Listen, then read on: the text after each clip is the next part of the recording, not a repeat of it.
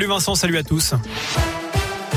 Et à la une de l'actu, neuvième jour de guerre en Ukraine, le président Zelensky réclame plus de sanctions et appelle les Russes à descendre dans la rue, alors que l'armée russe a pris le contrôle de la centrale de Zaporia, la plus grande d'Europe, après des bombardements la nuit dernière, ce qui a provoqué un incendie.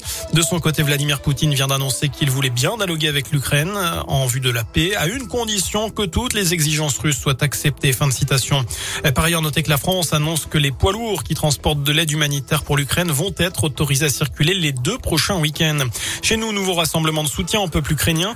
Il a lieu en ce moment. Il avait lieu tout à l'heure, en tout cas, à l'hôtel de ville du Puy-en-Velay. De son côté, la commune de Villars ouvre un registre en mairie pour ceux qui souhaitent accueillir des réfugiés. Une collecte de produits de première nécessité est également lancée.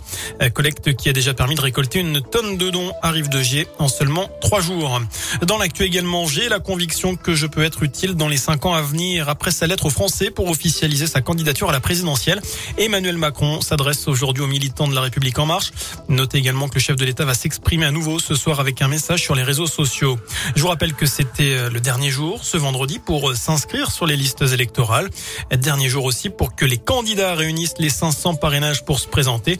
Ça se terminait il y a une heure. Ils seront 12 normalement sur la ligne de départ le 10 avril pour le premier tour, puisque Philippe Poutou affirme avoir réuni assez de parrainages. Chez nous, euh, ce drame vers 10h30 à Saint-Paul-d'Uzor, dans la Loire, un homme de 53 ans a perdu la vie dans un accident de bûcheronnage. Un arbre lui serait tombé dessus. Cela s'est passé au niveau du lieu dit Grange-Neuve. La victime était accompagnée d'un homme de 47 ans. Euh, ce dernier a été légèrement blessé et transporté à l'hôpital de Montbrison. Enfin, on termine avec du foot. Le coup d'envoi de la 27e journée de Ligue 1 ce soir. Lorient-Lyon au programme. Il faudra attendre dimanche 13h pour le coup d'envoi d'ASS Metz avec plus de 30 000 spectateurs attendus dans le chaudron. Voilà pour l'essentiel de l'actualité. Passez une excellente soirée. Je vous souhaite également un très bon week-end.